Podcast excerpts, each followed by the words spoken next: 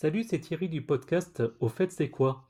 Dans notre quinzième épisode, nous avions eu le plaisir et l'honneur d'accueillir un podcasteur technophile enthousiaste, à savoir Guillaume Vendée. Et si vous vous souvenez, si vous nous avez écouté, à la fin de l'épisode, on lui avait demandé de nous fournir une idée de sujet. Et donc, chose qu'il a faite. Et en l'occurrence, le sujet d'aujourd'hui concerne le hareng rouge. Alors, pour être tout à fait honnête, moi, j'ai aucune idée de ce que c'est, et je sais que Sylvain a fait des recherches. Donc, au fait, Sylvain, c'est quoi le hareng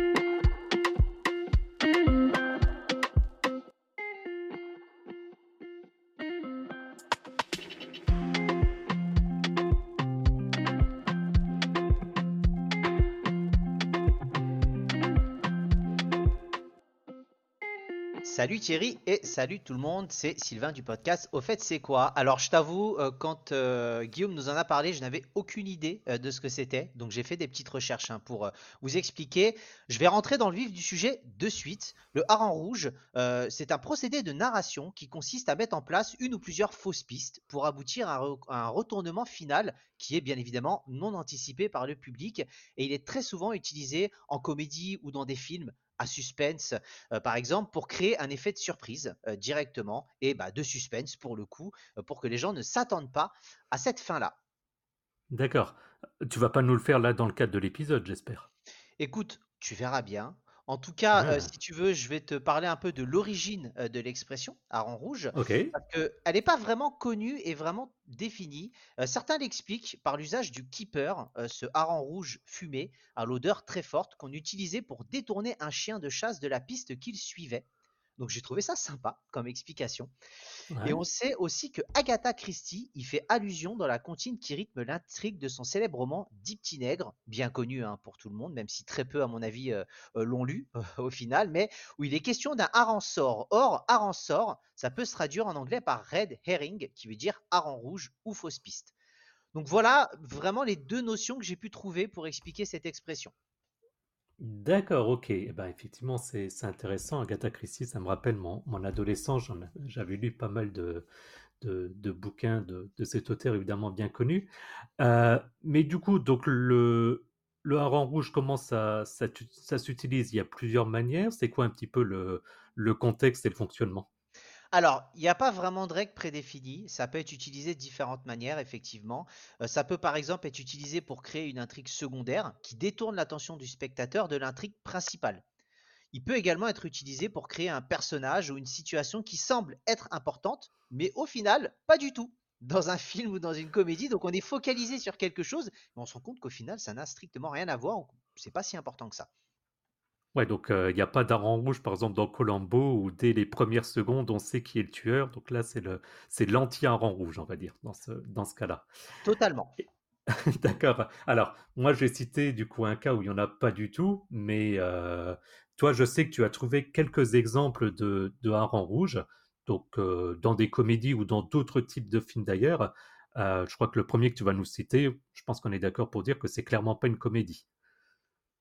Alors, exactement. Euh, déjà, alerte spoiler, on en a parlé un petit peu avant. Alors, si vous n'avez pas vu les films qui ont quasiment 15 ou 20 ans, là, pour le coup, tant pis pour vous, hein, mes amis. Il fallait euh, le voir avant. J'ai quand même du contenu à annoncer, donc je dois en parler. Dans le premier film, effectivement, qui est émouvant, touchant, mais qui n'est pas une comédie, Le Sixième Sens. Euh, si tu te souviens de ce film avec Bruce Willis, en gros, le spectateur est amené à croire que le personnage principal, Malcolm Crowe, qui est un psychologue qui aide des enfants traumatisés, effectivement, euh, bah, gère euh, voilà euh, un enfant. Et en fait, il s'avère finalement bah, que Bruce Willis est mort et que l'enfant voit les morts. La fameuse phrase "Je vois des morts, ils sont partout". et en fait, bah, on se rend compte à la fin que Bruce Willis est mort depuis le début du film. Et pour le coup, on s'y attend pas du tout. Donc, je ne sais pas si tu te souviens de ce film-là, mais c'est vrai que c'est surprenant la première fois que tu le vois. bah, tu es sur le cul. On va expliquer ça comme ça. Ouais, alors ce, film-là, en, quelques secondes, je suis pas très film de manière générale, mais ça, c'est évidemment un film que j'ai vu. Et d'ailleurs, c'est même intéressant, et je pense que c'est le cas de manière générale pour le Hareng Rouge, c'est que du coup, tu as une double lecture, donc tu as la première fois, comme tu dis, et ensuite, quand tu le regardes une deuxième fois et que tu sais, du coup, c'est super intéressant aussi de le revoir parce que tu bah, analyses le film complètement différemment. Je suis bien d'accord. C'est vraiment des films à revoir plusieurs fois et à analyser d'une manière totalement différente à chaque fois. après, tu nous parlais d'une série comique? Alors une série comique que j'adore, que je regarde au moins une fois par an, y compris maintenant, je me remets dedans. Oh I Met Your Mother, euh, qui en gros est un peu, euh, si tu veux, il y a, y a- y a des gens qui vont être fans de Friends, c'est un peu d'autres d'Oh I Met Your Mother. Moi, je fais partie de cette deuxième catégorie. Tu as le Ah, Moi, personnage team principal, euh, Ted Mosby, en gros, qui raconte l'histoire de sa rencontre avec la mère de ses enfants à ses enfants. Et donc, tu as neuf saisons où il va parler de la rencontre. Et en gros, assez régulièrement, dans un épisode, bah, le spectateur est amené à croire que la mère est une femme différente à chaque épisode. C'est-à-dire qu'à chaque fois qu'il va rencontrer une femme, tu te dis Ah, est-ce que ça va pas être elle? Et au final, pas du tout. On la rencontre à la fin. Et donc, c'est vrai qu'il joue pas mal sur ce tableau-là. Et je trouve ça euh, assez intéressant. Euh, tu vas voir un film, par exemple, comme L'homme qui en savait trop. Je ne l'ai pas vu, où le personnage principal, Roger Thornhill, est accusé d'être un espion. Et en fait, au final, il est poursuivi par la CIA et par des agents soviétiques. Cependant, il s'avère en fait que Thornhill est un innocent qui a été piégé par un groupe d'espions. Donc je ne l'ai pas vu, mais si vous l'avez vu, en tout cas, ça fait partie effectivement euh, bah, de ce, procédé de hareng rouge qui est utilisé. D'accord. Euh, en attendant, toi, je suis en train de me dire, je sens que tu nous fais un rang rouge parce que tu nous avais fait un épisode sur Paname et j'ai l'impression, vu ton accent anglais, que tu as deux doigts en fait d'être en réalité anglais.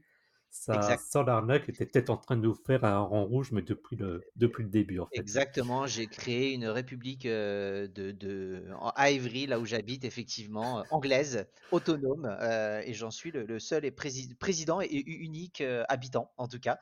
Euh, Il y a un film qui va te parler, Le Village également. Je sais que toi, tu l'as vu, tu as bien aimé et que euh, tu me l'as cité, hein, justement, pour le Hareng Alors, Rouge. je te l'ai cité, mais en fait, je l'ai détesté parce que justement, on comprend rien sur tout le film.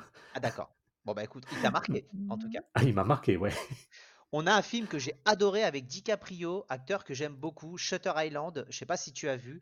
Euh, et en gros, pendant tout le film, effectivement, euh, bah, tu suis la peau euh, d'un d'un policier. Tu te rends compte qu'au final, il est totalement euh, fou.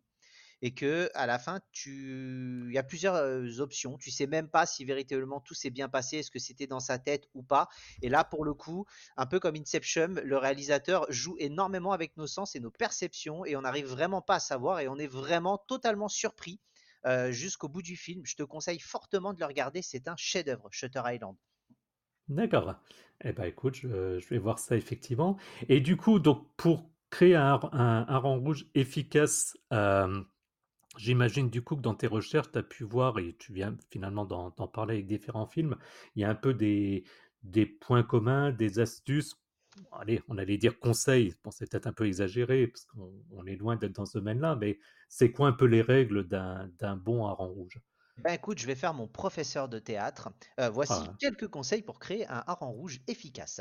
Alors surtout, il faut bien vérifier que la fausse piste soit crédible. Déjà, ça a l'air bête comme ça, mais il faut que le spectateur y croit et qu'il voit facilement. C'est-à-dire faut l'orienter vers une piste euh, pour qu'il y croit, mais que ça soit euh, crédible pour qu'il ne se dise pas attention, j'ai l'impression d'un piège. Ça a l'air simple dit comme ça. Je pense que dans le cadre d'écriture, c'est beaucoup plus complexe qu'on l'imagine.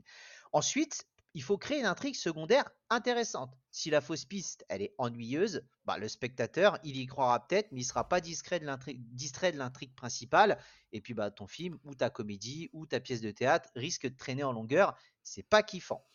Ensuite, il faut surprendre le spectateur avec le retournement final.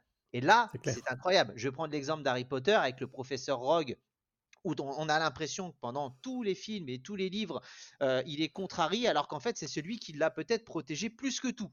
Et là, c'est vraiment incroyable. Il faut que le, voilà, le, spectateur se dise Oh, je m'y attendais pas du tout. Et si le retournement est trop prévisible, bah, là, le spectateur sera pas surpris et puis ça vient casser totalement. On voit parfois, tu sais, dans des téléfilms, par exemple, téléfilms de Noël, on sait très bien que le retournement final, bon, on, y on le voit venir, c'est fait pour nous divertir on est quand même assez peu surpris malgré tout, et ce qui fait que euh, voilà, c'est pas forcément un phénomène qui aura bien marché, mais ça nous aura quand même un petit peu euh, diverti. Le hareng rouge, c'est un outil qui est versatile et ça peut vraiment être utilisé de différentes manières. Voilà, il faut un peu de pratique si vous voulez euh, écrire une pièce ou un film pour le, gérer, Euh, mais je vous invite à tester parce que pour le coup, quand c'est bien réussi, c'est assez incroyable. Oui, alors je, rebondis sur, sur ce que tu dis et par rapport au, au fait que, que Guillaume Vendée avait, avait cité ça. Nous, on a beaucoup parlé au niveau cinéma, mais évidemment, ça s'applique à plein de choses. Et pour ceux qui, qui ne le savent pas, euh, bah déjà aller sur son site guillaumevendée.fr. Et en fait, il faut savoir qu'il aime bien aussi être euh, animateur de jeux de rôle. Donc je suis à peu près convaincu que quand il anime des, des jeux de rôle, il applique du coup ce, ce principe. J'espère qu'il ne l'applique pas dans le cadre de ses podcasts, mais ça, on, on lui laissera nous, nous mettre un, un, commentaire sur les, sur les réseaux sociaux pour savoir si effectivement il pratique le hareng rouge dans ses émissions ou, ou pas. Tu avais d'autres choses à, à signaler, Sylvain?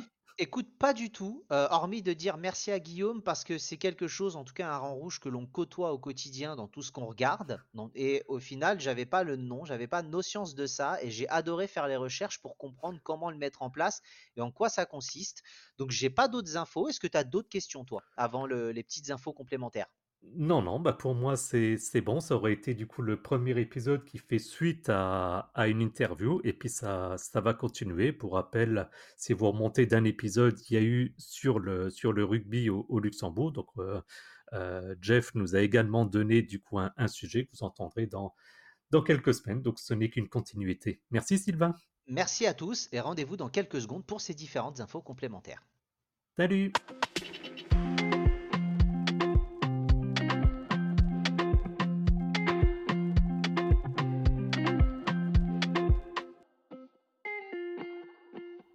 c'est de nouveau Sylvain du podcast Au fait, c'est quoi? Si vous voulez l'exemple d'un hareng rouge complètement foiré, je vais vous le donner parce que là, pour le coup, vous vous attendez aux réseaux sociaux et je vais vous donner les réseaux sociaux.